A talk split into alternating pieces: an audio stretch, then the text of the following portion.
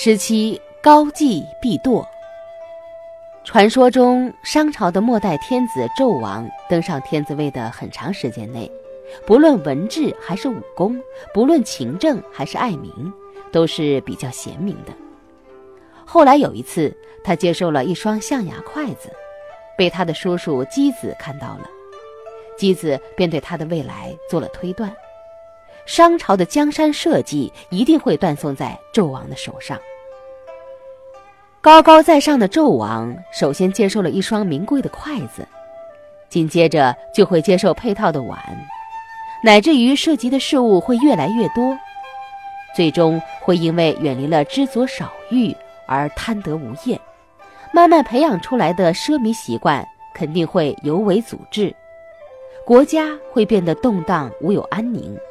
结果将断送整个国家的命运，以及纣王自己的生命。正如箕子所说，这一切真实的发生了。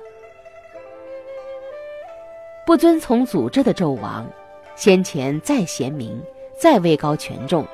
再怎么得到人民的爱戴、大臣的拥护，最终也会因为小小的陋习积少成多，由微变到巨变。令他越来越残暴，导致臣民苦不堪言，其结果肯定是高继必堕，被烧死在露台摘星楼。人们在碌碌无为或者比较贤善时，一般看不出他们会有多大起伏；一旦获得名利、强权在握，被人众星捧月时，很容易放过自己的错误，轻视智者的教言。在放纵欲望的同时，一味追名逐利，岂知当下已经令他的人生发生了微变。时间一久，积累成习，高继必堕的现实一定会现前到自身。自古以来就有居安思危的教诫，